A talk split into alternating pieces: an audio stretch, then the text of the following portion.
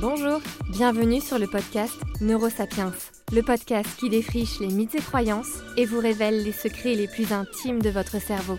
Découvrez l'outil le plus précieux de l'homme, celui qui nous a permis, à nous, Homo sapiens, de construire notre histoire. Nous sommes en décembre et ça fait maintenant quelques semaines que la folle envie d'hiberner vous a envahi. Vous aussi, à l'image du hérisson, vous avez envie de vous rouler en boule dans un coin, plus capter personne et ne revenir qu'en mars. Ça, c'est clairement le signe du blues hivernal. Et si on veut utiliser le terme clinique, on appellerait ça le trouble affectif saisonnier.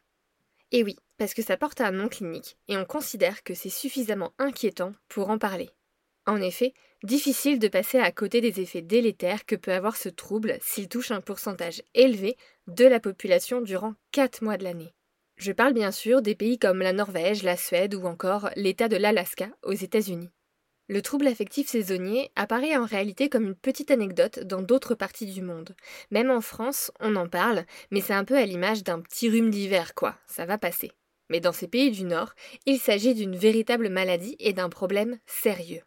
En effet, comme tout autre type de dépression, eh ben, ça peut entraîner une chute des résultats scolaires, de la productivité au travail, une détérioration des relations avec la famille et les amis, ainsi qu'une moindre capacité à participer à la vie de la communauté. Bref, it's serious business. Dans cet épisode, je vous propose qu'on explore les signes cliniques pour pouvoir détecter un trouble affectif saisonnier. Nous explorerons aussi les multiples raisons scientifiques qui existent pour expliquer ce trouble. Allez, c'est parti.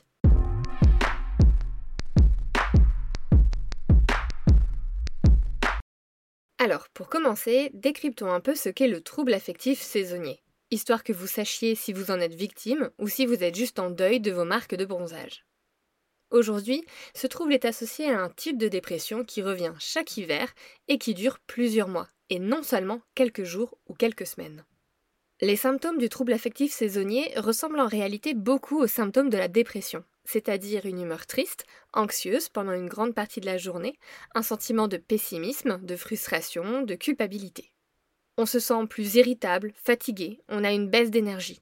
On est au ralenti et on ne ressent plus de plaisir pour les activités qui nous en procurent d'habitude. On peut aussi remarquer un sommeil perturbé. Généralement, on dort beaucoup plus que d'habitude. Et un changement dans l'appétit on mange beaucoup plus que d'habitude. Nos fonctions cognitives sont aussi impactées. On a plus de mal à travailler, à se concentrer, à prendre des décisions et à mobiliser notre mémoire.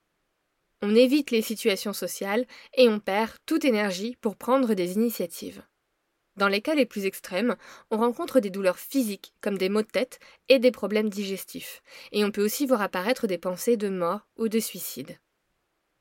Le trouble affectif saisonnier est donc un trouble qui peut toucher tout le monde, mais dont la forme la plus extrême et la plus pathologique se retrouve chez 3 personnes sur 100. En effet, quand on voit les symptômes que je viens de vous décrire, on remarque que ce trouble affectif saisonnier peut aller de ce qu'on appelle un blues hivernal à une forme beaucoup plus extrême, illustrée par des idées suicidaires. À présent, regardons à quoi pourrait être dû ce trouble affectif saisonnier.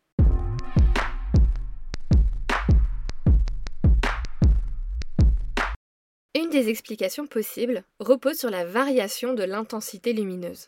En hiver, les jours raccourcissent. Nous vivons la plupart du temps à l'intérieur et nous sommes exposés à moins de lumière naturelle. Et en effet, les recherches indiquent assez clairement que ce manque d'exposition à l'ensoleillement viendrait perturber notre cerveau. Mais par quel mécanisme est-ce possible? Telle est la question, et voilà ce qu'on sait aujourd'hui. Assez récemment, en septembre 2022, des chercheurs de l'Université de San Diego ont mis en avant comment la lumière du jour est traitée dans le cerveau et comment elle nous impacte. La lumière du soleil est perçue par l'œil, par la rétine, qui envoie des signaux neuronaux dans le noyau suprachiasmatique. Le noyau suprachiasmatique, c'est un peu comme l'horloge maîtresse du cerveau qui coordonne toutes les petites horloges biologiques régulant les fonctions de notre corps et le comportement qui en découle. Le noyau suprachiasmatique va se caler chaque jour sur la lumière du soleil et va assurer que nos cellules soient en accord avec cette lumière et qu'aucune cellule de l'organisme ne soit en décalage. C'est ce qu'on appelle le rythme circadien. Allez, et pour la petite info sympa à ressortir en repas de famille, parce que Noël approche, circadien vient du latin circadiem, qui signifie environ un jour. Parce que le rythme circadien dure environ 24 heures. Et j'insiste sur le environ. Bref, ce rythme circadien, donc, doit être régulier pour assurer le bon déroulement de nombreuses fonctions physiologiques et comportementales, comme l'alimentation, la régulation des taux hormonaux, les variations de la température corporelle et, de toute évidence, l'alternance entre les périodes d'éveil et de sommeil. On voit donc que la lumière du jour entraîne tout un enchaînement de réactions dans le cerveau dont découlent certains de nos comportements. Par conséquent, on devine assez facilement que lorsque cette lumière du jour est plus rare et plus faible, ça vient mettre un petit twist pas très sympathique dans la machine. La diminution de la quantité de lumière journalière entraîne un changement de processus cérébral dans le traitement de la lumière. En résultent des changements dans nos comportements, mais aussi des changements biologiques. Par exemple, on observe une baisse de la sécrétion de sérotonine. La sérotonine est un neurotransmetteur qu'on appelle souvent l'hormone du bonheur. Une moindre sécrétion de sérotonine entraîne donc des changements d'humeur avec une humeur plus triste, mais pas que. La sérotonine est aussi impliquée dans la régulation de fonctions telles que la température du corps, les comportements alimentaires et sexuels, le cycle veille-sommeil, la douleur et l'anxiété. Autre bouleversement, la mélatonine, aussi appelée l'hormone du sommeil, est aussi très dépendante de la lumière extérieure. Une forte exposition à la lumière peut dérégler sa sécrétion, par exemple la lumière des écrans avant de dormir, mais une trop faible exposition à la lumière peut aussi la dérégler. Le soir, la nuit tombée va permettre la sécrétion de la mélatonine assez tôt et de façon conséquente. En revanche, le matin arrivant, la lumière du jour se fait attendre. Alors que normalement la lumière du jour arrivant par les yeux vient stopper la production de la mélatonine, une journée sans lumière ou avec peu de luminosité va difficilement nous permettre d'avoir un cerveau 100% réveillé. Bref, si vous ne deviez retenir qu'une chose de cet épisode, c'est que le manque de lumière en hiver vient chambouler les cycles veille-sommeil et les horloges internes de l'organisme ça peut entraîner chez certains des déséquilibres plus ou moins importants dans les niveaux de sérotonine, de dopamine et d'autres neurotransmetteurs qui contrôlent l'humeur, l'appétit et le niveau d'énergie. Les conséquences de ce bouleversement chimique dans notre cerveau entraînent donc les symptômes que je vous partageais juste avant. Fatigue, apathie, irritabilité, sensibilité au stress et à l'anxiété, et dans les cas les plus extrêmes, une dépression profonde et des idées suicidaires.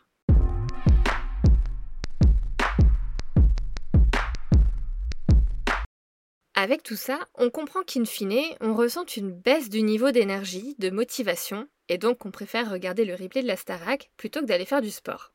En effet, une étude de l'Université du Michigan, menée par James Pinarvik, a calculé que les gens réduisent de 8 minutes par semaine le temps passé à faire de l'exercice pendant les mois les plus froids. Les dépenses énergétiques sont jusqu'à 20% plus élevées au printemps et en été. Mais comme je vous le disais au début, la baisse de l'intensité lumineuse est une des raisons qui pourraient expliquer le trouble affectif saisonnier. En réalité, d'autres hypothèses sont aussi considérées. Pour certains, il n'y a pas que la lumière du soleil qui compte. Par exemple, les chercheurs américains Alex Norb et Norman Rosenthal avancent trois autres éléments qui pourraient entrer en ligne de compte dans le développement du trouble affectif saisonnier. Une autre raison pourrait être le fait que notre mode de vie moderne ne correspond pas à la façon dont notre corps a été conçu pour gérer les journées plus courtes et plus froides. À l'image des animaux qui hibernent, il est possible que nous ayons évolué pour être moins actifs en hiver afin d'économiser de l'énergie. Sauf que dans nos modes de vie modernes, on ne travaille pas moins en hiver. Nos habitudes de travail et de sommeil ne changent pas en fonction des saisons. Et ça, ça pourrait contribuer à expliquer notre humeur catastrophique durant l'hiver.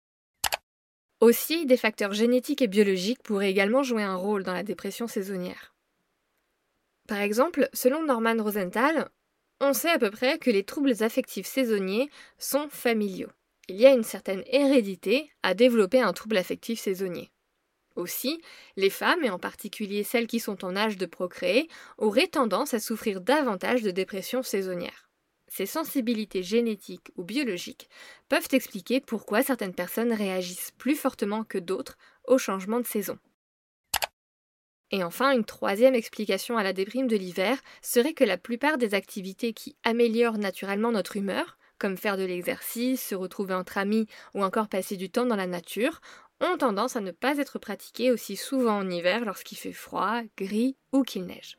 Bref, Tous ces facteurs peuvent expliquer pourquoi les gens souffrent de dépression saisonnière. Quelles que soient les raisons de cette dépression hivernale, il est important de ne pas l'ignorer.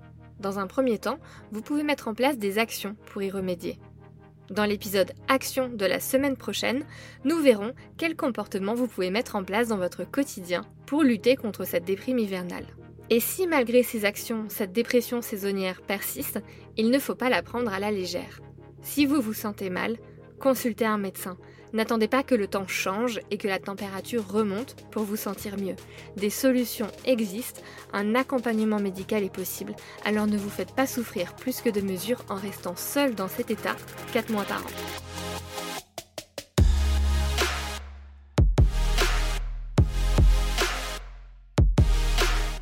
Neurosapiens est produit et distribué par l'Acme Productions. Ciao